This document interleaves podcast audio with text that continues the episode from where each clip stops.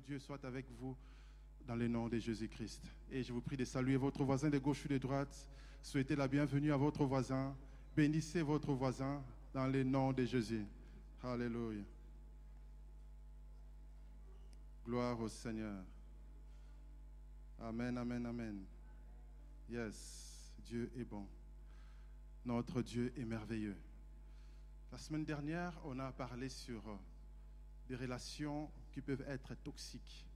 Vous savez, on a expliqué comment, lorsque on est blessé dans l'âme, et cette blessure, si on ne la soigne pas, si on ne guérit pas de cette blessure de l'âme, ça va changer notre vie. Cette blessure va s'infecter, ce qui fera que on, est, on peut être enfant de Dieu, mais on a un comportement qui est abusif, qui nuit à d'autres personnes.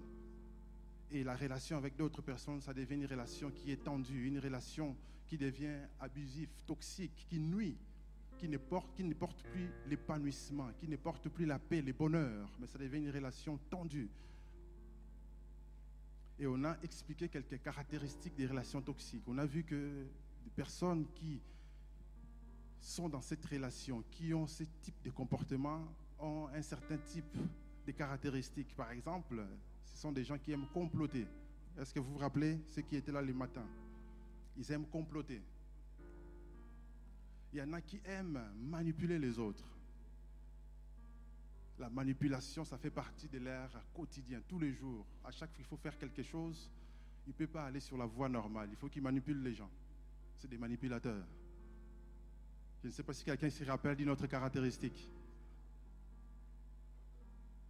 Voilà, ça fait partie de la manipulation. Mais ce qu'on a vu la semaine dernière, quelqu'un se rappelle encore? Vous n'avez pas suivi? Vous n'étiez pas là? Amen. On a vu que c'est des gens qui aiment abuser des autres. Ils aiment culpabiliser les autres. Donc même quand il a tort, on l'attrape flagrant délit, mais il va accuser les autres. On l'attrape en train de tromper sa femme, il va dire que non, non, c'est la faute de la femme. Elle ne m'avait pas donné quand j'en étais dans les besoins.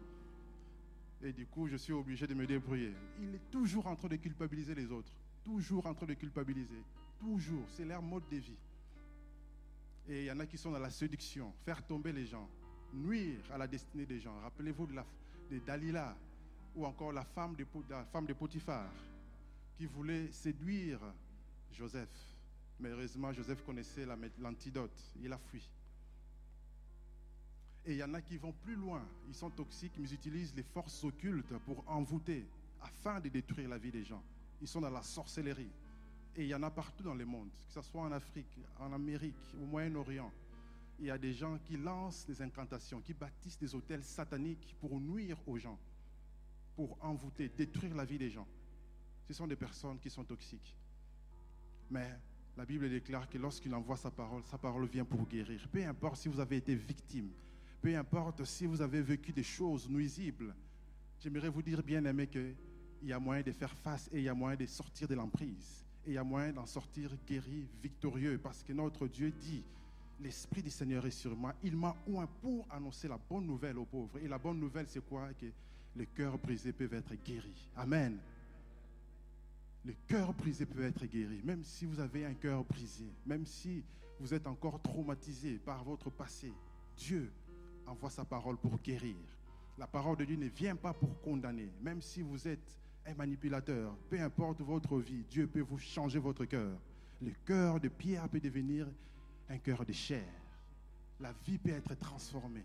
Amen. Mais avant d'aller dans les vifs, j'aimerais d'abord poser quelques fondements avant d'entrer dans notre message du jour, parce qu'aujourd'hui, je vous dirai, je parlerai de comment faire face. On a vu des caractéristiques mais parfois, il y a des gens avec qui vous allez faire face. Il y en a qui travaillent avec des personnes qui sont nuisibles. Il y en a qui ont des membres de famille très nuisibles, des amis, etc. Comment faire face? Comment sortir de l'emprise? Comment ne plus se faire avoir? On va voir ça au travers de la parole de Dieu. D'abord, j'aimerais poser quelques fondements. Amen. Quelques fondements. Il faut savoir que souvent, on se fait avoir parce que on est ignorant. Si Joseph savait que ses frères étaient méchant l'en voulait au point de vouloir les tuer, il n'allait jamais partir seul dans la forêt, dans la brousse pour voir ses frères. Si Jacob savait que ses fils-là, il savait que c'était des, menteurs, il savait que Lévi et Simeon étaient capables de tuer, mais il ignorait qu'ils étaient capables de tuer aussi leurs propres frères. Joseph ignorait que ses frères-là les détestaient au point de vouloir les tuer. Sinon, il n'allait jamais raconter les rêves à ses frères. Donc l'ignorance est une chose qu'il faut bannir. Ça, c'est dans un premier temps, en introduction. Il faut bannir l'ignorance. Il faut apprendre. S'il y a une compétence qu'on doit avoir dans ce 21e siècle, bien aimé, c'est de comprendre comment fonctionne le comportement humain. Le fait de vivre dans une société qui est tellement devenue individualiste. Dieu nous a créés pour vivre en communauté. Mais le fait d'être tout le temps individualiste, chacun enfermé dans son appartement. Si tu vis seul, tu es seul. Ça change le comportement humain. On commence à avoir des comportements qu'on ne voyait pas toujours. Et c'est important de comprendre ces choses, d'éviter d'être ignorant. Parmi les collègues, il y a des manipulateurs. Moi, j'en avais, fait mes frais. J'ai déjà été viré à cause de ça. Pas une fois, deux fois même. Aujourd'hui, ils ne pourront plus me voir. Je ne sais pas si quelqu'un s'est reconnu dans ces choses-là. La première fois, j'ai travaillé dans une société en tant que consultant. On travaillait, on était on- souvent dans des projets, on est en équipe. Et là, il y a eu des projets et puis je n'étais pas assigné à des projets. Quand tu n'es pas assigné à des projets, ça veut dire que tu coûtes de l'argent, tu ne rapportes pas d'argent. Et puis il y a eu des complots. Les gens disaient oh non, je ne vais pas travailler avec lui, je ne vais pas travailler avec lui, je ne vais pas travailler avec lui, je ne vais pas travailler avec lui. Au final, ils ont inventé tout un tas de choses. Ils ont comploté et j'ai fini par me faire avoir. Une fois, on me convoque au bureau très tôt le matin et quelques temps plus tard, je suis sorti avec euh, mes bagages. Comme dans les films américains, tu prends ton carton et tu fais demi-tour, tu t'en vas. Et tu croises les collègues qui arrivent, toi tu sors. Et même ils comprennent que celui-là, il n'est plus avec nous. Et ça, c'est des choses qu'on vit, qui se passent dans ce monde. La deuxième fois, je me suis fait avoir, c'était un collègue qui était team leader. Il avait l'air très gentil, les gars. On rigole, on mange ensemble. Mais quand il fait son rapport hebdomadaire, là, il envoie des choses négatives. Peu importe ce que tu fais. Oh, c'est sa faute, il a fait ça. Oh, il a fait ça, il a fait. Et pourtant, je n'ai rien fait. Mon travail se faisait correctement. Et d'ailleurs, je me rappelle quand j'ai vu que les choses commençaient à s'envenimer, parce qu'une fois j'ai été même convoqué au siège de la société. Oh non, tu fais ça, tu fais ça. J'ai dit, mais non, j'ai travaillé dans tel projet, ça s'est bien passé. J'ai travaillé dans tel projet, ça s'est bien passé. Pourquoi vous dites ça? J'ai compris que non, ici, il faut savoir couvrir ses arrières. J'ai commencé à imprimer des mails et à envoyer aussi des messages aux clients pour dire tel projet j'ai travaillé, comment tu as trouvé? Oh, c'était très bien, j'imprime ça. Mais là, c'était déjà trop tard, ils avaient déjà pris leur décision. Un jour, on me dit tiens, c'est fini, euh, on te vire, quoi. Je suis parti. Et là, j'ai porté plainte et j'ai gagné le procès. Parce que j'avais des preuves que je faisais mon travail. Mais des gens comme ça, qui sont toxiques, il y en a partout. Et si tu ne sais pas comment gérer avec ces gens-là, tu vas te faire avoir. Tu vas te faire avoir. Et combien de gens se font avoir dans des relations? Combien de gens se font avoir, même dans la famille? Il y en a qui sont devenus comme des esclaves des autres. Parce qu'ils sont sous l'emprise, ils sont à chaque fois manipulés. La Bible dit, mon peuple périt, mon peuple est détruit parce qu'il manque la connaissance. Il nous faut la connaissance. Nous ne devons plus ignorer. La Bible dit qu'il ne faut pas laisser les Satan l'avantage sur nous. Et le diable utilise des personnes. Pire, il peut même utiliser un enfant de Dieu. Judas Iscariote, c'était un apôtre que Satan a utilisé pour trahir Jésus. Les frères de Joseph, ils faisaient partie du peuple de Dieu, mais ils ont voulu détruire leurs propres frères. C'est pour ça que c'est important de ne pas être ignorant. C'est important de comprendre comment les choses fonctionnent. Quand on est jeune, on est souvent naïf. Joseph était très naïf. Et la naïveté là ne sauve pas toujours. C'est bien pour les enfants, ils sont innocents. Mais quand on grandit, on ne doit plus avoir l'excuse que je ne savais pas. D'ailleurs, dans la loi, on dit nul n'est censé ignorer la loi. Si tu ne savais pas qu'il faut rouler à 130, surtout en France, on te met panneau 190, parfois 110, 130. À un moment donné, tu ne sais plus je dois rouler à combien. Mais si on t'attrape, tu payes. Nul n'est censé ignorer. Donc on doit faire attention. On doit chercher à comprendre. On doit marcher par l'esprit. Marcher par l'esprit et non par la chair. Tout ce qui brille n'est pas toujours de l'or. Il faut qu'on ait du discernement. S'il y a une prière à faire bien aimé, c'est d'avoir du discernement. Amen. Il faut avoir du discernement, savoir discerner, choisir, savoir comprendre des choses. Parce que si on ne comprend pas, on peut se faire avoir. Surtout ceux qui travaillent dans des sociétés où il y a beaucoup de concurrence. Il faut savoir faire attention. Amen. Maintenant, je vais expliquer les contextes avant d'avancer dans les différents points qu'on va voir comment faire face. Comprenez ici, on va parler de l'histoire de Joseph avec ses frères, comment il a fait face. Mais avant tout, j'aimerais expliquer dans quel contexte Joseph s'est trouvé. Joseph se retrouve en Égypte. Il était seul. Il était esclave, ensuite il se retrouve prisonnier, et après lorsqu'il interprète les rêves des pharaons, il a été promis Premier ministre, gouverneur de l'Égypte. Et c'est lui qui devait gérer la crise. Sept années d'abondance, ensuite les sept années de crise. Donc Joseph, il a travaillé pendant les sept années d'abondance, il a trouvé des méthodes pour conserver la nourriture, pour créer des greniers, pour organiser, mettre les entrepôts par-ci, par-là, pour bien distribuer la nourriture. Il a fait la logistique, tout ce qu'il fallait. Quand cela est fini, la crise, deux ans après la crise, ses frères arrivent. Mais avant que ses frères arrivent, c'est qu'il faut comprendre que Joseph était dans une situation où spirituellement, il était limité. Parce qu'il faut savoir que spirituellement, dans la spiritualité, la loi du nombre est importante. Parce que là où tu es seul, là où tes ennemis sont à 10 000, ça va peser. Dans le monde spirituel, il y a les rapports de force. Lui étant seul, et Pharaon, qui est un homme très spirituel, qui est d'ailleurs une divinité en Égypte, il avait compris cela. Il avait vu que Joseph avait une étoile, il brillait. Mais comment il peut limiter Joseph? Il lui a donné comme épouse la fille d'un prêtre païen, la fille de Poutiféra. Il y avait plein de femmes en Égypte. Joseph travaille dans le domaine politique. Pourquoi lui donner comme épouse la fille d'un prêtre? Pourquoi ne pas lui donner comme épouse une princesse ou une fille d'un haut fonctionnaire? Mais on va lui donner comme épouse la fille d'un prêtre païen. Prêtre don. Donc, don, c'est c'était une ville où on adorait les dieux soleil. Et c'est là qu'on va chercher une femme pour Joseph. Et nous connaissons les principes spirituels. La Bible dit que celui qui va se, lier avec une prostituée, il devient une même chair. Toi, tu deviens une même chair avec la fille d'un prêtre païen. Spirituellement, ça va constituer une pesanteur pour Joseph. Spirituellement, ça va limiter Joseph. Joseph n'aura pas d'emprise sur Pharaon. Quelqu'un comme Daniel était aussi dans la même situation à Babylone. C'était un pays où il y avait beaucoup d'idolâtrie. Mais Daniel avait comme avantage, il avait ses amis. Il n'était pas seul. Joseph était seul. Daniel avait ses amis et Daniel était eunuque, il ne pouvait pas se marier. Et lui, Joseph, il est seul. Donc, il a tout travaillé, tout ce qu'il fait, c'est pour les pharaons. Pendant cette crise, Pharaon s'enrichit. Parce que si vous lisez, vous lisez l'histoire, vous verrez que Pharaon est en train, tout ce que Joseph fait, c'est pour enrichir Pharaon.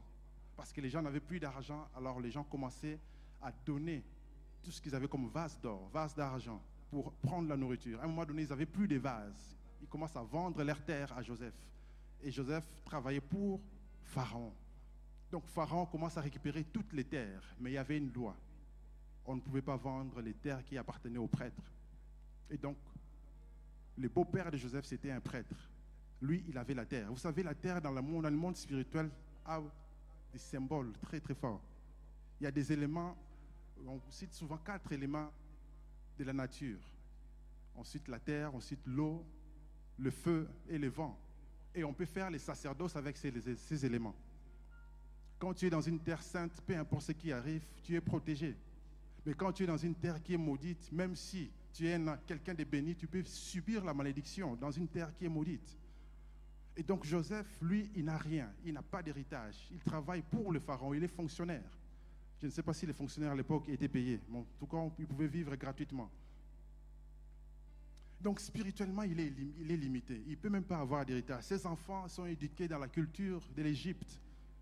Ce n'est pas la fille de Potiphera qui pouvait éduquer les enfants de Joseph à suivre le Dieu d'Abraham, même si Joseph pouvait faire sa part. Mais l'histoire nous montre que c'est des mamans, c'est des mères qui éduquent les enfants. Ce sont des mères qui éduquent les enfants, qui élèvent les enfants. Et donc là, on voit que Joseph est limité par rapport à ça. Certainement qu'il priait. Comment sortir de cette situation? Et certainement, il priait, il demandait à Dieu une solution. Et c'est là que Jacob va envoyer ses fils en Égypte. Et les choses vont commencer. Et j'aimerais rebondir sur ce que Papa Anga t'a dit le matin en disant que ta bénédiction peut venir d'une source que tu ne soupçonnais pas. Ta bénédiction peut venir auprès d'un adorateur de Satan. D'ailleurs, la plupart de nos patrons, est-ce qu'ils sont chrétiens? Je ne suis pas sûr. C'est pour ça que Dieu va utiliser les fils de Jacob, qui sont très toxiques, pour faire entrer Joseph dans une autre dimension de sa vie. Nous tous là, nous prions, nous demandons à Dieu une nouvelle dimension. Peut-être que la nouvelle dimension que tu cherches spirituellement passera par quelqu'un qui est peut-être toxique, qui est peut-être un pervers narcissique, qui est peut-être un fou furieux, peut-être quelqu'un qui abuse des autres. Comment faire face à une telle personne?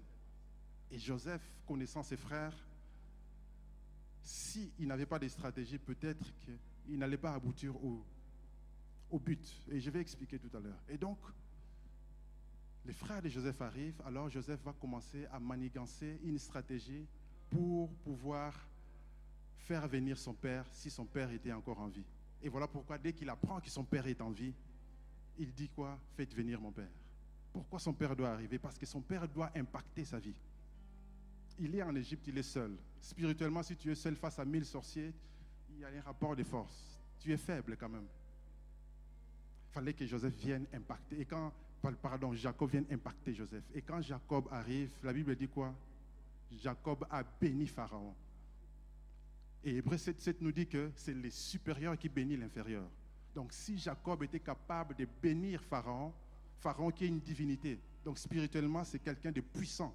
Si Jacob arrive à le bénir, ça veut dire que c'est quelqu'un de très très haut niveau, Jacob.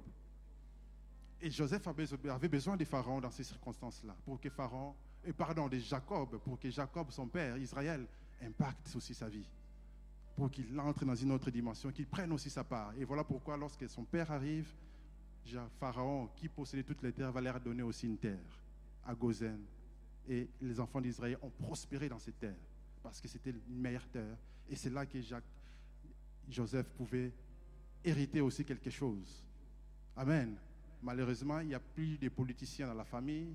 Ils étaient puissants, mais on a voté des lois contre eux. Ils sont devenus des esclaves plus tard, mais ils sont devenus puissants parce qu'ils possédaient une terre. Amen.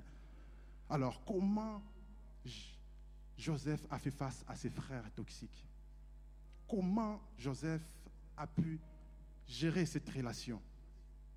Si Joseph n'était pas guéri, en voyant ses frères, il allait peut-être s'évanger il n'allait peut-être plus être au contact avec son Père. Voilà pourquoi c'est important. Tu veux entrer dans une autre dimension, tu veux accéder à des bénédictions, tu feras face à des personnes qui sont nuisibles parfois, qui ont des comportements toxiques, et on va montrer ici dans la parole de Dieu comment faire face. Amen. Est-ce que vous suivez jusque-là? Que Dieu bénisse chacun. Alors, on va voir comment Joseph a fait face. Comment Joseph s'en est sorti. La première des choses, je vous conseille de lire à la maison Genèse à partir de 42 jusqu'à 50 pour bien comprendre comment étaient les frères de Joseph, comment Joseph a géré. Mais on va citer quelques éléments pour les temps qui nous restent. Donc la première des choses, qu'est-ce que Joseph a fait? Il a testé la sincérité de ses frères. Et ça, c'est important parce qu'il connaissait ses frères. Il savait que ces gens-là, c'est des escrocs, des menteurs. Alors comment il va savoir si ces gens-là ont changé ou pas. Comment savoir s'ils vont le manipuler encore ou pas? Il va d'abord tester leur sincérité. Est-ce que s'il y a toujours des gens sincères Est-ce qu'ils ont changé? Il va tester leur sincérité. Lisons Genèse 42, 12 à 15.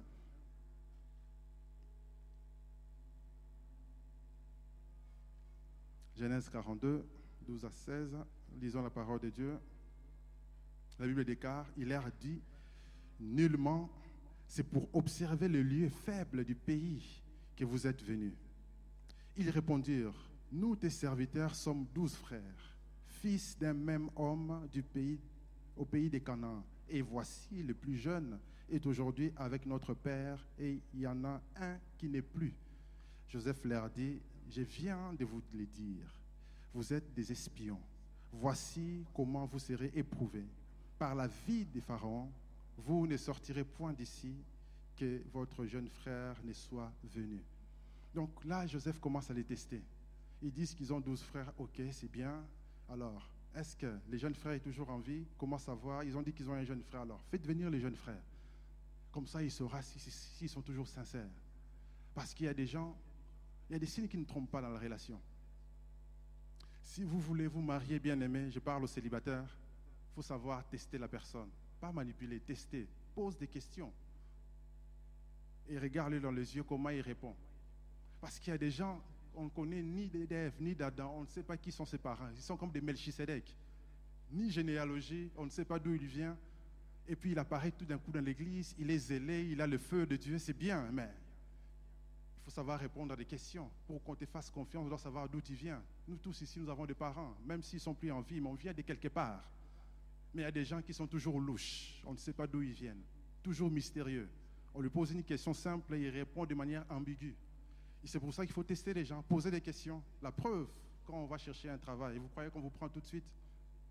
On regarde les CV puis on vous prend. Non, jamais, on vous pose des questions. On fait des interviews, 3, 4, 5, ça dépend des entreprises. En tout cas, minimum 2. Vous parlez avec des RH, vous parlez avec les chefs d'équipe, vous parlez avec les directeurs, etc. Et puis on fait faire des tests de personnalité pour voir si la personnalité colle avec la philosophie de l'entreprise. Et si on voit que tout colle, ensuite on vous engage si ça ne colle pas, même si vous avez des compétences. Mais quelqu'un qui n'a pas une bonne personnalité, qui colle à la philosophie de l'entreprise, on peut ne pas le prendre. Parce que le but, c'est que, garder la cohésion de l'entreprise. Parce que les compétences, ça se forme. Il suffit de former la personne, la personne sera compétente après. Amen. Et la même chose dans la vie.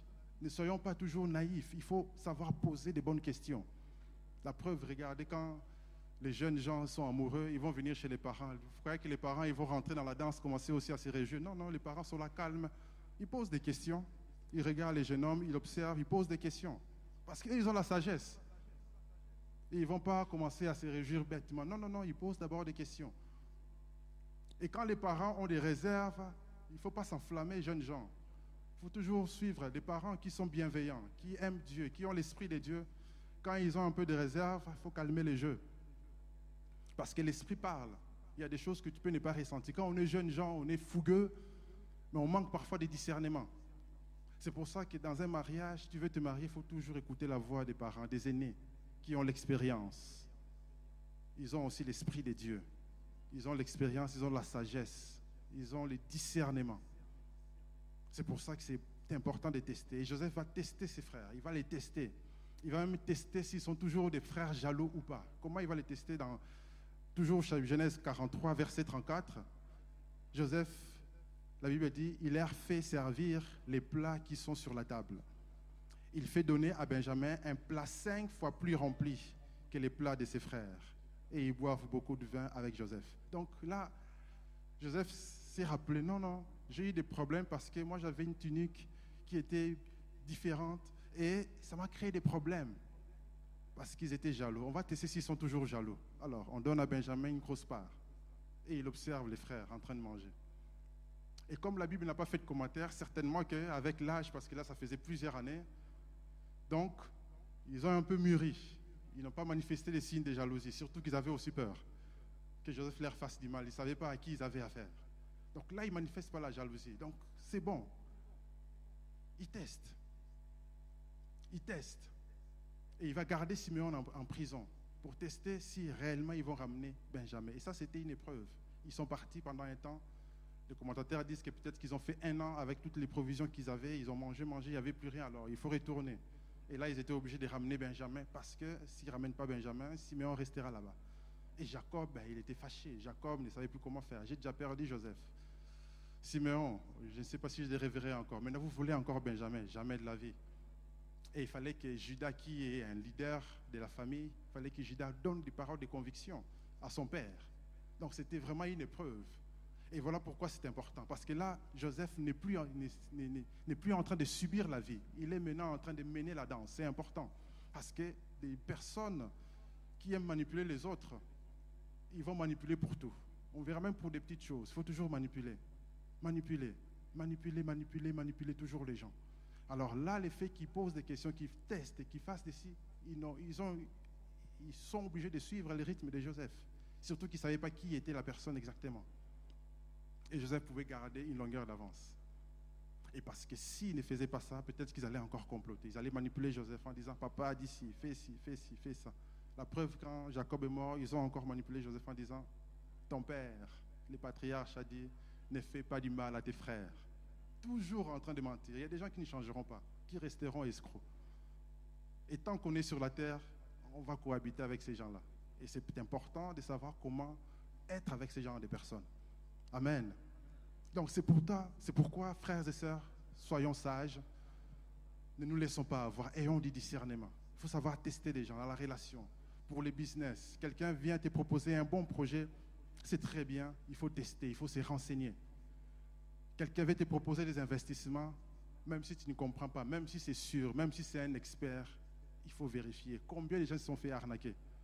J'ai encore suivi les reportages d'un... C'était un sportif français là. Il faisait les 400 mètres et champion qui avait donné tout son argent à des investisseurs euh, louches et bizarres. Quelques temps après, on vient lui dire qu'il n'a plus rien. C'était une arnaque. Tout son argent. Parce qu'on veut faire confiance, parce que même dans les entreprises, il y a des arnaqueurs. Donc avant d'entrer dans les engagements, il faut vérifier les choses. Vérifie dans quelle entreprise. Il y a des entreprises où c'est la mafia. On fait des blanchiments d'argent, on fait des choses bizarres. Les jours où la police viendra attraper, on attrape tout le monde. Quand l'entreprise est bizarre, le projet est bizarre, euh, vaut mieux ne pas y aller. Amen. C'est important, c'est vraiment important dans la vie de tous les jours de savoir où on va. Tu vas quelque part, les gens sont en train de faire des choses bizarres. On te dit, tiens les sacs, surtout les gens qui voyagent en Afrique. Beaucoup se sont fait arrêter pour rien. On te donne un sac, oh, ramène dans ma famille là-bas en Belgique, ou c'est pas où là. Et les gens, ben, ils sont tellement crédules, ils ramènent, et puis voilà. La douane, on t'arrête, c'est la drogue, prison. La vie est foutue. Et il y a des gens qui se sont fait avoir comme ça. C'est pour ça que c'est important de vérifier. On te donne un colis, ouvre, vérifie. Dis, je vais ouvrir et vérifier ce qu'il y a dedans. Si vous voulez, je transporte votre colis, parce qu'il ne faut pas transporter quelque chose d'interdit. Sinon, la sombera sur vous. Quelqu'un vous dit, tiens, prête-moi l'argent, je te rendrai. Si c'est une somme importante, vaut mieux signer quelque part. Beaucoup se sont fait avoir. Tu donnes les économies de la famille, et après, il n'y a plus rien. La personne disparaît. Il était apparu, il t'a impressionné, puis il a disparu. Et c'est fini. On peut pleurer, pleurer et pleurer. Il faut tester des gens. Amen. C'est vraiment important de tester. C'est comme ça qu'on saura à qui on a affaire. C'est comme ça qu'on saura à qui nous faisons face. Amen. Gloire au Seigneur. La deuxième des choses que Joseph a fait, il a éloigné les dangers potentiels, l'éventuel danger près de lui.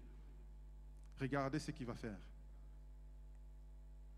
Dans le Genèse 42, verset 24, la Bible dit Joseph s'éloigna d'eux pour pleurer parce que, voilà, quand vous êtes face à des, situations qui vous rappellent les passés, la souffrance, évidemment, vous allez pleurer.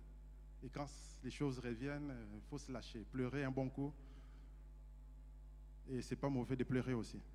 Donc, il va pleurer, et puis il va revenir, il parle à eux, et qu'est-ce qu'il dit? Il va, puis il prie parmi eux Siméon, il les fit enchaîner sous, leurs yeux.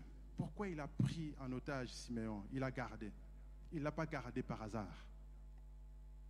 La Bible dit que l'homme prudent voit le mal de loin et il s'en écarte. Siméon fallait l'éloigner. Pourquoi? Parce que Siméon et Lévi, les deux ensemble, dans une situation de crise, c'est très dangereux.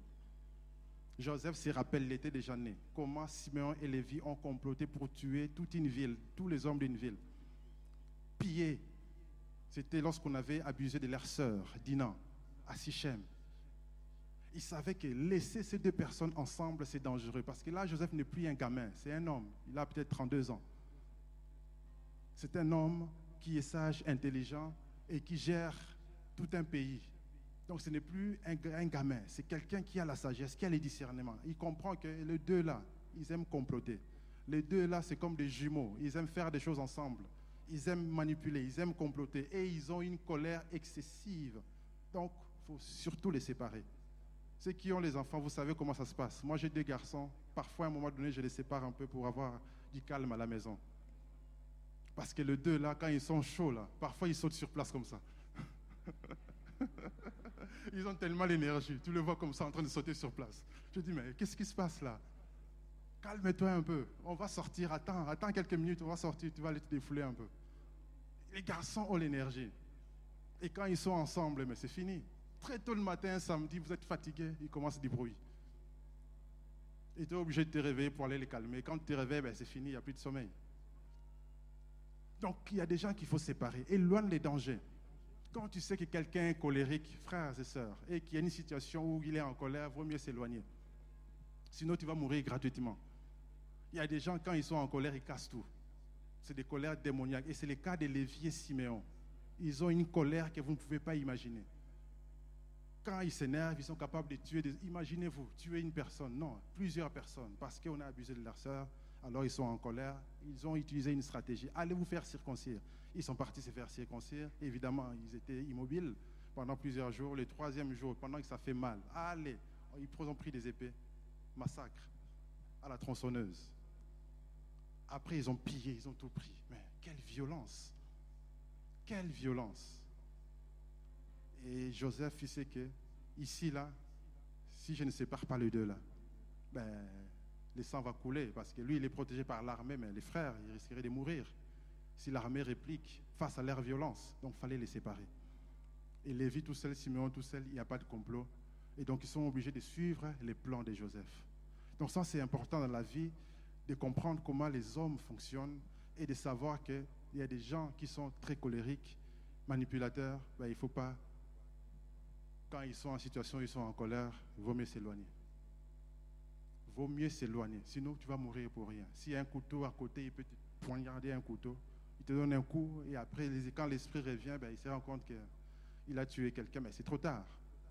Et si tu meurs avant, ben, tu n'accomplis pas ta destinée, c'est malheureusement. Donc, vaut mieux être prudent, vaut mieux parfois fuir les dangers. Même Jésus fuyait. À un moment donné, on veut précipiter Jésus. On ne sait pas quelle prière Jésus avait fait, mais il passe au milieu d'eux. Dans Luc 4, il passe au milieu d'eux inaperçu, il s'en va. Il a fui un danger. Donc, il ne faut pas toujours s'entêter un moment en disant que Dieu est avec moi. Ils vont voir. Eh, eh, eh, Des colériques comme ça, vaut mieux s'éloigner. Il te tue d'abord et après il s'excuse après. Et pourquoi maintenant on peut se poser des questions, mais c'est qui c'est Simon et Lévi? Pourquoi ils sont si colériques? C'est quoi cette colère? On va voir un peu dans quelles circonstances ils sont nés, ces Simon et Lévi. Genèse 29, 33 nous montre que c'est Léa, leur mère. La Bible dit, elle devint encore enceinte elle enfanta un fils et elle dit, l'Éternel a entendu que je n'étais pas aimé. Elle m'a aussi accordé celui-ci. Et elle lui donna le nom de Siméon. Siméon qui veut dire l'écoute. Donc elle était en attente d'amour. Elle recherchait l'amour. Pour ceux qui ne connaissent pas l'histoire, Jacob voulait épouser Rachel. Et le jour du mariage, il s'est fait arnaquer par son grand-père Laban, escroc. Il lui a donné comme épouse Léa et il oblige de travailler encore sept ans pour épouser la femme qui voulait Rachel. Et donc il se retrouve avec une femme qui n'aimait pas Léa. Et Léa, ben, elle se retrouve épouse, mais elle n'est pas aimée. Et donc elle était toujours en attente d'amour. Elle a un premier enfant, elle croit qu'on va l'aimer, mais on ne l'aime toujours pas. Deuxième enfant, Siméon. Elle s'est dit qu'on va m'écouter, on va aimer. Elle avait certainement des choses à dire. Peut-être que Jacob ne voulait surtout pas parler avec. Jacob ne voulait certainement pas rester avec. Et donc elle est en attente. Imaginez une femme qui a un bébé, qui est en attente d'amour et qui ne reçoit pas ce qu'il faut, elle est frustrée. Cette frustration-là, mais ça se détient aussi sur l'enfant.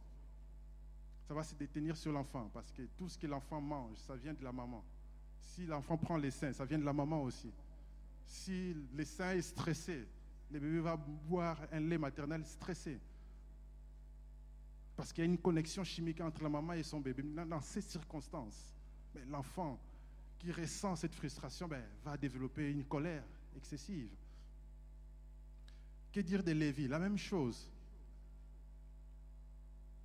Dans le verset 34, la Bible dit, elle devait encore enceinte. Elle enfanta un fils. Elle dit, pour cette fois, mon mari s'attachera à moi, car j'ai enfanté trois fils. C'est pourquoi on lui donna le nom de Lévi. Rachel était stérile. Et là, elle a trois fils. Mais Elle vient, elle est en attente d'amour, mais elle ne reçoit toujours pas d'amour. Et toute cette frustration, ça s'est déteint sur les enfants. Donc les deux, là, ils vont développer une colère excessive. Parce qu'il y a une blessure qui est là, qui vient de la maman, mais qui s'est déteinte sur les enfants. Et donc on voit que la famille de Jacob, il y avait vraiment une atmosphère assez toxique. Déjà les grands-parents, parce qu'ils habitaient chez Laban. Les grands-pères, Laban qui est un escroc, qui manipule leur père. Le père, il se retrouve avec quatre épouses, mais il n'aime qu'une épouse. Les autres femmes ne se sentent pas aimées. Les enfants voient leur maman manquer d'amour. Et les autres mamans sont des esclaves, des servantes, des Bila, des, des, Rachel et des Léa. Elles ne sont pas respectées comme il faut. Plus tard, on verra même que Ruben, l'aîné qui va abuser d'une des servantes, épouse de leur père. Donc, c'est toxique. Et vivre dans des endroits comme ça, on voit qu'ils voilà, ils vont développer une telle violence parce que l'atmosphère est toxique. Ils sont blessés, mais ils ne sont pas guéris. Et c'est ce qui arrive. Tous les grands bandits, c'est souvent des gens blessés. Tout, ce qu'on voit comme des grands bandits, c'est des gens blessés. Les Hitler, c'est des gens blessés. Et si on ne soigne pas la, blessure, ben, on commence aussi à blesser les autres. On développe des colères, on commence à nuire aux autres, à détruire la vie des gens. Tous ces gangs qu'on voit là, c'est des gens blessés. Les pères étaient absents, ils ont grandi avec la mère frustrée. La mère, ben, évidemment, elle est frustrée, elle est frustrée, donc elle va parler, elle va faire des choses. Les enfants vont voir ça, ils vont développer des colères, des haines. Et ça fait des bandits dans la société. Et Dieu veut que nous ayons, nous ayons des familles unies, des familles fortes, des familles qui prient. Mais il faut guérir de ces choses. Amen. Et même leur père a remarqué que mais cette colère-là, ça ne va pas. Lorsqu'il fallait bénir ses enfants dans Genèse 49, Jacob a maudit leur colère. Lisons ce qui est écrit dans Genèse 49, verset 5 à 7. Ça lui dit Simeon et Lévi, frères, ils se mettent d'accord pour agir avec violence. Je ne veux pas participer au mal qu'ils préparent. Je ne veux pas participer à leur rencontre. Dans d'autres versions, c'est écrit dans leur complot. En effet, dans leur colère, ils ont tué des hommes. Je lis la version parole de vie. Et par leur plaisir, ils ont blessé des taureaux. J'ai maudit leur colère, si violente et si dure. J'enverrai leurs enfants et les enfants de leurs enfants un peu partout en Israël et je les répandrai de tous côtés dans le pays. À cause de cette parole, même Dieu n'a pas changé cette parole vous verrez que la tribu des Lévi, des Siméon n'ont pas de territoire à eux en Israël. Pour Lévi, on a bien emballé ça en disant que Dieu dit, Lévi, tu es mon serviteur, je suis ton héritage. Donc, les Lévites n'ont pas leur territoire à eux. Ils habitent un peu partout dans différentes tribus pour servir Dieu. Siméon, pareil, dispersés un peu partout. Ils n'ont pas leur propre territoire parce qu'à cause de leur colère.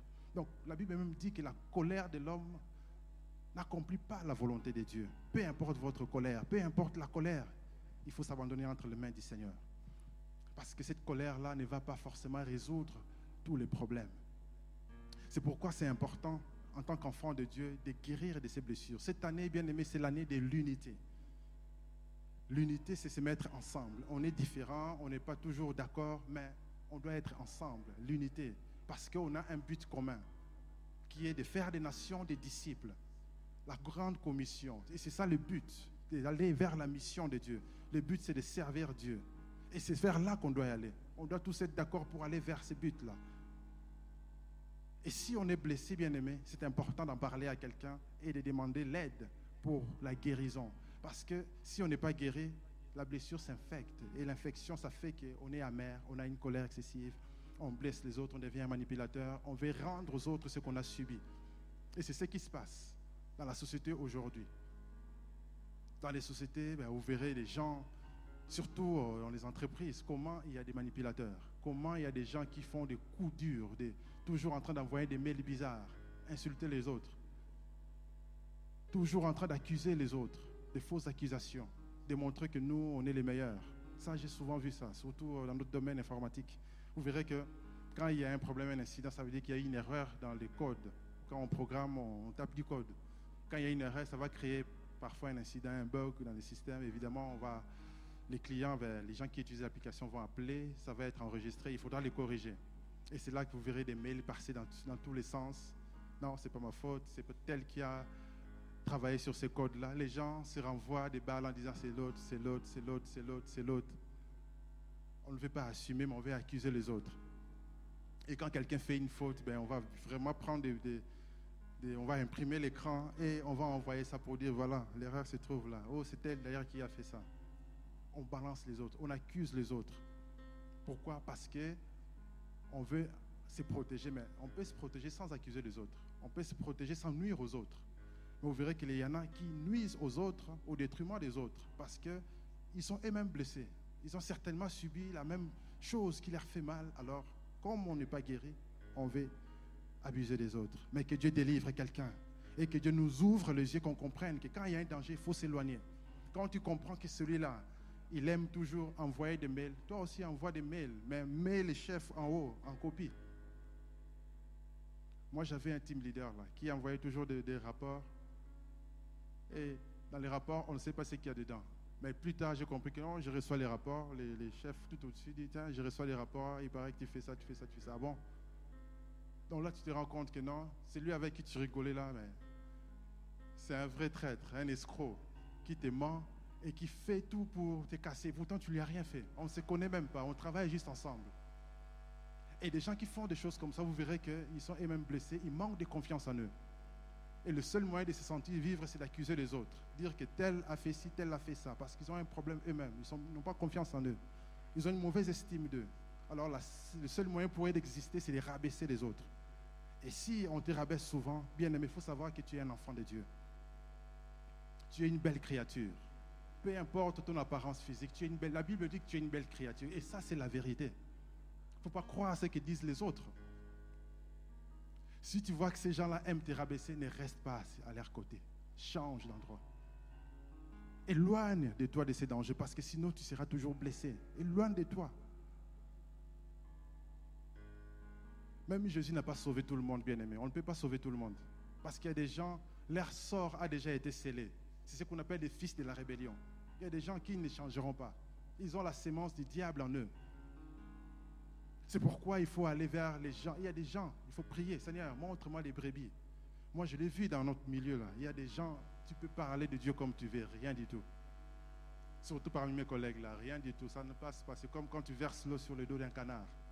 Ça coule simplement, ça ne pénètre pas. Et il y en a qui sont méchants à ces points-là. Voilà pourquoi, quand il y a un danger, éloigne-toi du danger. Protège ta vie, protège tes enfants. Il y en a qui ont des conjoints toxiques au point d'être quelqu'un qui abuse, qui frappe physiquement. S'il a de telles colères-là, trouve des précautions pour te mettre à l'abri. Sinon, tu meurs avant le temps. Parce que des gens comme ça, ils ont parfois comme un esprit des morts. Ils veulent tuer des gens. C'est comme des Lévis, des Siméon. Ils ont une colère au point de tuer, d'enlever la vie. Il faut s'éloigner de ces dangers. Amen. Troisième chose que Joseph a fait, il a usé de compassion. Ça, c'est très important. Enfants de Dieu, nous ne sommes pas là pour rendre le mal pour le mal. Nous sommes là pour agir comme Christ à la croix qui a dit, Père, pardonne-leur car ils ne savent pas ce qu'ils font. Et Joseph a usé de compassion envers ses frères. Il leur a donné à manger, il leur a donné à boire, il leur a donné de l'eau pour se nettoyer. C'était un signe d'honneur. Quand on reçoit des gens, si on les honore, ben alors on leur donne l'eau pour qu'ils se lavent les pieds, les mains, etc. Parce que les gens voyageaient des longs kilomètres à pied. Ils, avaient des pieds couverts de poussière. Et il leur donne de l'eau, il leur donne à manger. Et regardez ce qu'il va dire. Dans Genèse 45, verset 1 à 5, on va lire rapidement, lorsqu'il se montre à ses frères. Il dit, la Bible dit, alors Joseph, je lis la version du semeur, alors Joseph ne pouvant plus dominer son émotion parce qu'il était tellement touché, les, les souvenirs revenaient devant tous ceux qui étaient présents, s'écria, faites sortir tout le monde. Tout le monde est sorti. Ainsi, personne de son entourage n'était en sa présence. Et lorsqu'il fit connaître son identité à ses frères, mais il sanglotait si fort en parlant que les Égyptiens l'entendaient. Et la nouvelle parvint jusqu'au palais du Pharaon. Il dit à ses frères, je suis Joseph. Mon père est-il encore en vie Mais ses frères étaient incapables de lui répondre tant qu'ils avaient peur de lui. Alors Joseph leur dit, venez près de moi. Ils s'approchèrent. Je suis Joseph, leur dit-il, votre frère, que vous avez vendu pour être amené en Égypte. Et maintenant, ne vous tourmentez pas. Ne soyez pas fâchés de m'avoir vendu comme esclave. C'est pour vous sauver la vie que Dieu m'a envoyé devant vous. Vous voyez, lorsque on comprend le but de la souffrance, on n'est plus dans les ressentiments. On comprend le but. Il s'est dit, c'est pour vous sauver. Là, il n'est plus en train de chercher à se justifier, mais il comprend que Dieu l'a envoyé là pour sauver les autres. Et ça, c'est important. Peu importe ce qu'on nous fait comme souffrance, tout ce qu'on peut endurer, on doit comprendre que tout concourt au bien de ceux qui aiment Dieu. Et Joseph avait compris cela. Il a dit, c'est pour sauver la famille. Parce que s'ils n'étaient pas là, comment est-ce qu'ils allaient vivre? Comment est-ce que ses frères allaient survivre? Et c'est ça qui est très important pour nous aujourd'hui. On peut endurer des injustices. La Bible dit, on peut supporter les injustices. Parce que tout concourt au bien de ceux qui aiment Dieu. Et quand on comprend cela, on va manifester la compassion. On va comprendre que celui-là qui est en train de me faire du mal, en fait, lui-même, cette personne, elle-même, elle est déjà blessée. Elle-même, elle a des problèmes. Et tu vas commencer à prier pour la personne. Tu ne seras plus en train de l'accuser, de parler partout, elle m'a fait ci, elle m'a fait ça. Mais tu commenceras à prier pour cette personne parce que maintenant, tu manifestes la compassion. Et du coup, au lieu de voir cette personne d'être dégoûtée, on commence à développer la compassion. On pourra prier pour la personne. Et on commencera même à lui faire du bien. Parce que Jésus dit quoi? Faites du bien à ceux qui vous font du mal. Et c'est ça l'évangile. Aujourd'hui, malheureusement, parfois quand tu écoutes les chrétiens, même sur Internet des prédications, tu sens que le prédicateur est blessé. Faut plus aller chez les gens, même si tu donnes à manger, ne mange pas, c'est les sorciers, c'est ceci, les gens sont mauvais, sont méchants, fais attention. Non, ça, on sent que la personne est blessée. On sent que la personne elle-même n'est pas guérie, elle est blessée, elle prêche avec la colère, avec des ressentiments. Mais la Bible nous montre qu'on doit aimer nos ennemis, faire du bien à ceux qui nous font du mal. Parce que la Bible dit que l'amour triomphe. Même si on t'empoisonne, si tu es correct avec Dieu, la meilleure protection, bien aimé, c'est la sanctification. Tant qu'on craint Dieu, tant qu'on est enfant de Dieu, on se tient sur la parole de Dieu, Satan ne peut rien faire. Il n'a qu'à rougir, il n'a qu'à devenir un dragon rouge. Il n'a qu'à souffler la flamme, tout ce qu'il veut, il ne peut rien faire contre un enfant de Dieu. Le problème est que pourquoi est-ce que les gens se font empoisonner et meurent? Parce que quelque part, on ouvre des portes. Et on est tous susceptibles d'ouvrir des portes, malheureusement. Parce qu'on est sur la terre. On n'est pas encore parfait, mais nous courons vers la perfection et on fait des fautes. Mais on doit marcher dans l'amour. Parce que l'amour triomphe toujours. Amen. On doit marcher dans l'amour. Parce que l'amour triomphe, bien aimé. Et la compassion fera que, bien aimé, on va pardonner on n'aura pas de problème pour pardonner. On va comprendre que Dieu tourne ses mal en bien. Et on recherchera à être guéri, même si on a mal, on va prier pour la guérison. Et on va prier pour nos oppresseurs. D'ailleurs, ce que j'ai remarqué, quand on vous fait du mal, si vous priez tout de suite pour la personne qui vous a fait du mal, vous pardonnez à cette personne, tout de suite vous êtes guéri. Tout de suite le cœur est soulagé. Mais si vous gardez ça dans le cœur, la colère reste là. Vous pouvez ruminer ça et ça va rester, ça va vous ronger. Mais dès que vous priez pour la personne, vous dites Seigneur, je pardonne à telle personne qui m'a fait du mal. Vous parlez devant Dieu. Tout de suite, vous êtes soulagé. Et vous pouvez continuer votre vie.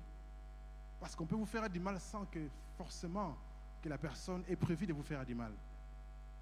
Voilà pourquoi c'est important, nous en tant qu'enfants de Dieu bien-aimés, on doit savoir pardonner, user de compassion, manifester la miséricorde, ne pas être rigide comme des pharisiens. Même si on voit un frère tomber dans les péchés dans l'église, bien aimé, pardonnons à ces frères-là. On n'est pas des juges de nos frères. Parce que si on devient des juges, on devient toxique comme des pharisiens. Ça aussi, c'est un autre message. On va voir comment Jésus faisait face aux pharisiens. C'était des gens toxiques. Amen. Si on devient rigide, on devient comme des pharisiens. Non, savons, sachons pardonner. Aidons nos frères à se relever. Nos bien-aimés à se relever. Parce que dans la vie, frères, frères et sœurs, ce n'est pas facile.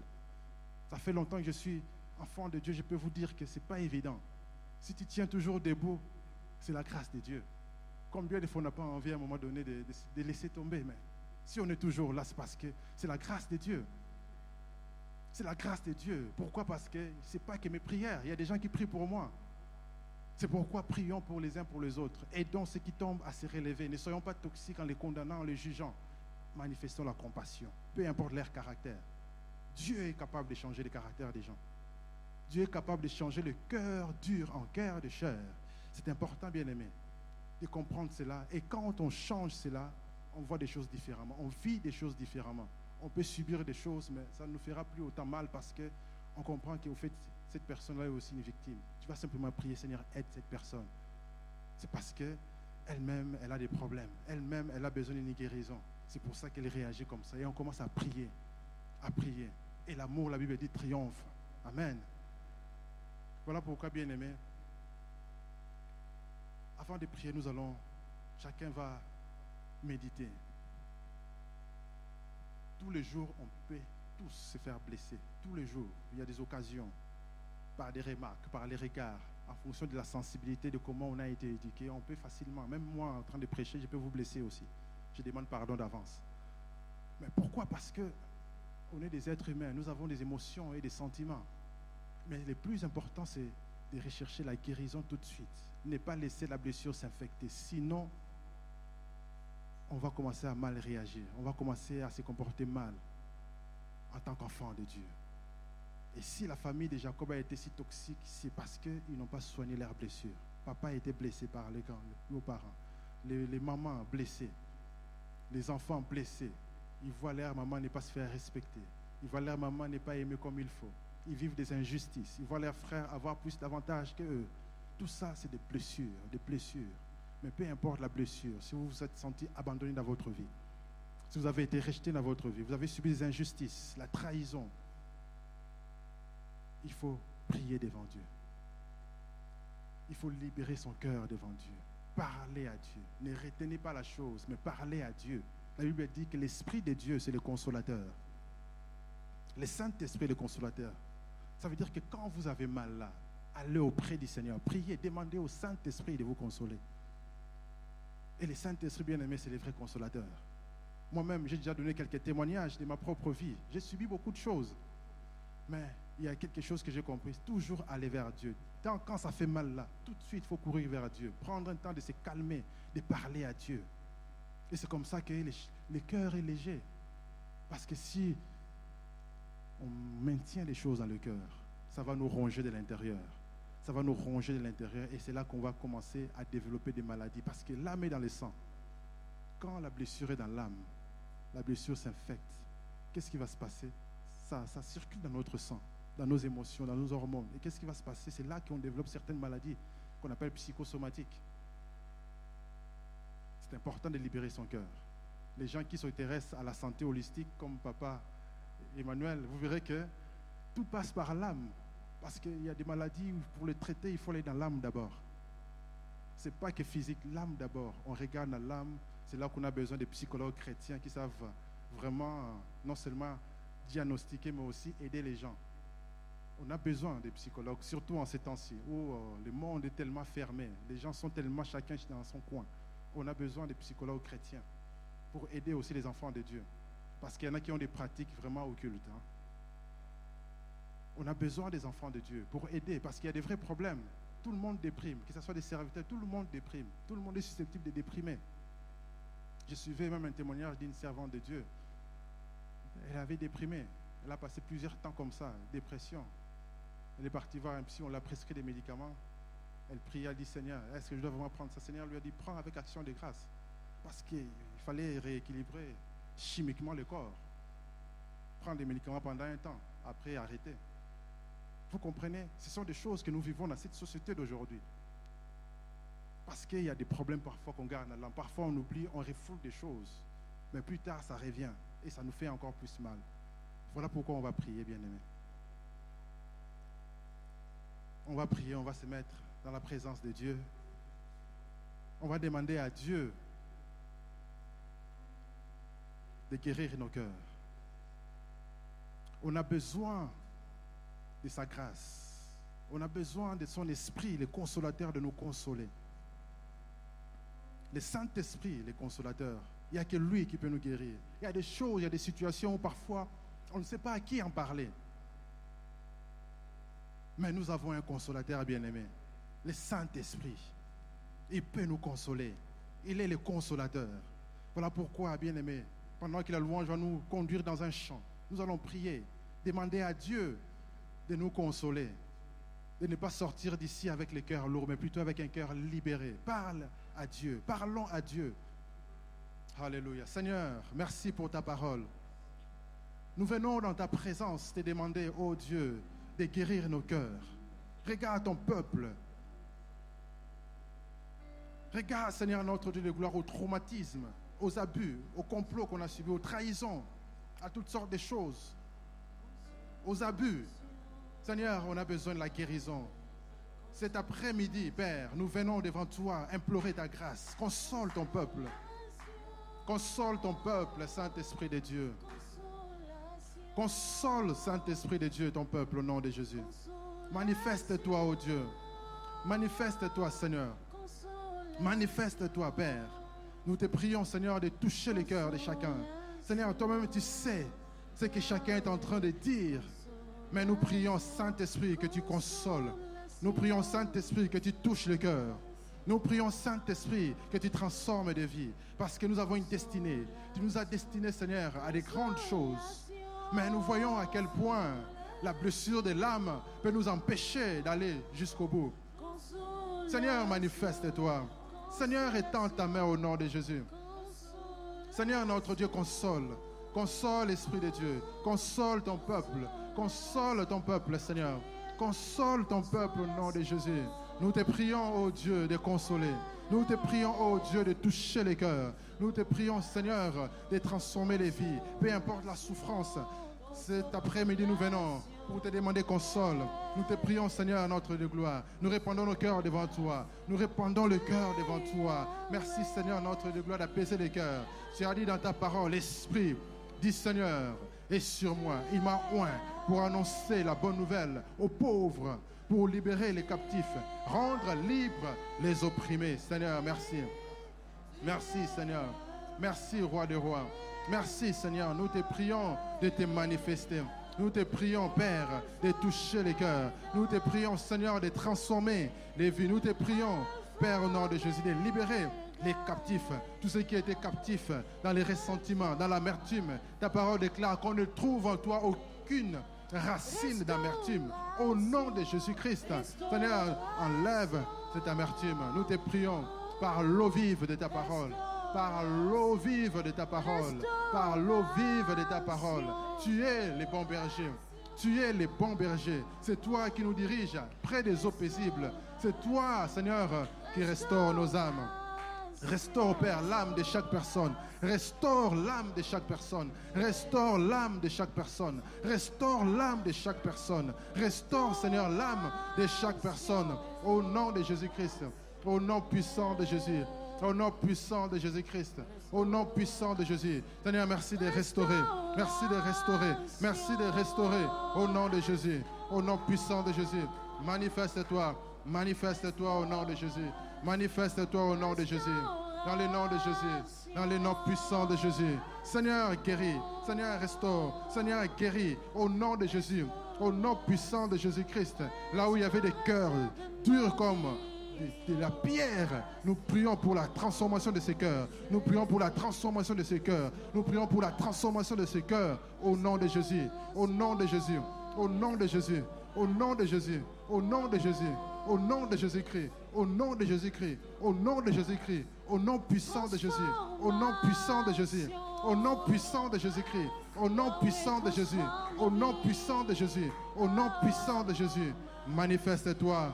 Oh papa, Regarde le cœur de tes enfants cet après-midi qui parlent, Seigneur, qui déversent, Seigneur, devant toi, Seigneur, les soucis qu'il y a dans le cœur. Nous les déposons à tes pieds. Nous déposons cette douleur dans tes pieds. Nous déposons, Seigneur, cette douleur dans tes pieds. Transforme la vie. Guéris, Père, au nom de Jésus-Christ. Allège, Seigneur, que les fardeaux soient ôtés au nom de Jésus. Que tout joug qui rendait tes enfants captifs soit brisé dans le nom de Jésus-Christ. Dans le nom puissant de Jésus. Dans le nom puissant de Jésus. Dans le nom puissant de Jésus. Dans le nom puissant de Jésus. Manifeste-toi, ô Dieu. Manifeste-toi, Seigneur. Manifeste-toi, ô Dieu. Manifeste-toi, Seigneur. Manifeste-toi dans le nom de Jésus. Oh, merci, Seigneur. Merci, Père. Guéris les cœurs. Guéris les cœurs. Guéris les cœurs. Guéris les cœurs. Guéris les cœurs. Au nom de Jésus-Christ. Oh Dieu. Oh Dieu puissant. Manifeste-toi. Au nom de Jésus. Au nom puissant de Jésus. Au nom puissant de Jésus-Christ. Merci, Père, pour la vie que tu nous donnes. Tu donnes la vie en abondance. Que ta vie divine pénètre le cœur, change de vie, transforme de vie. Au nom de Jésus-Christ. Merci, Saint-Esprit, de te manifester. Merci, Seigneur. Oh Dieu, des miracles et des prodiges. Au nom de Jésus. Merci, Seigneur. Au nom de Jésus. Alléluia. Alléluia. Nous allons encore prier. La Bible dit que Christ nous a affranchis. C'est pour la liberté. Nous ne serons plus jamais sous les jours de l'esclavage. Maintenant, si tu sens que tu es sous l'emprise d'une personne qui te contrôle, peu importe la manière, nous allons briser ces liens au nom de Jésus. S'il y a des liens d'âme à cause des liaisons, tu étais dans une liaison dangereuse, tu es sorti de la relation, mais les liens restent là. Tu n'arrêtes pas de penser à la personne. Tu te sens comme lié, attaché, enchaîné. La Bible déclare que les captifs soient libérés. Nous allons briser les chaînes. Prions au nom de Jésus-Christ. Dans le nom de Jésus-Christ, je viens maintenant. Au nom de Jésus, briser tout lien qui retient les gens captifs. Au nom de Jésus. Tous ceux qui sont sous l'emprise, sous l'emprise, Seigneur, d'un manipulateur, sous l'emprise d'une personne, Seigneur, qui les manipule, qui les culpabilise. Nous brisons les liens, nous brisons les chaînes au nom de Jésus-Christ. Car Christ, tu nous as affranchis, c'est pour la liberté. Nous ne serons plus jamais sous les jougs de l'esclavage. Au nom de Jésus-Christ, que les fardeaux soient ôtés, que les jougs soient brisés maintenant. Au nom de Jésus-Christ, toute emprise psychologique, spirituelle sur les personnes, par l'envoûtement, par quoi que ce soit, nous brisons cela au nom de Jésus. Nous brisons cela au nom de Jésus au nom puissant de Jésus-Christ. Et nous libérons le peuple de Dieu. Que le peuple marche dans la victoire au nom de Jésus. Et que tout lien soit brisé, tout joug soit brisé au nom de Jésus. Toute emprise, que ce soit psychologique, mental, spirituel, soit brisé au nom de Jésus. Tout lien d'âme soit brisé au nom de Jésus-Christ et que le peuple de Dieu soit libéré pour marcher dans la victoire. Car au nom de Jésus-Christ, Christ nous a délivrés du royaume des ténèbres et nous a transportés dans son glorieux royaume. Voilà pourquoi je proclame la libération au nom de Jésus. Selon qu'il est écrit, vous connaîtrez la vérité et la vérité vous affranchira. Maintenant, je proclame la libération du peuple de Dieu au nom de Jésus-Christ. Dans le nom puissant de Jésus. Merci Seigneur pour la victoire. Merci Seigneur pour la victoire. Merci Seigneur de libérer ton peuple au nom de Jésus. Merci pour le discernement. Nous ne serons plus jamais sous les jougs de qui que ce soit au nom de Jésus. Et ne nous mettrons plus jamais sous les jougs de l'esclavage, sous les jougs de l'iniquité au nom de Jésus, parce que tu nous libères. Au nom de Jésus, nous prions ainsi. Acclamons le Seigneur. Au nom de Jésus, que le Seigneur vous bénisse. Amen, amen, amen, amen, amen.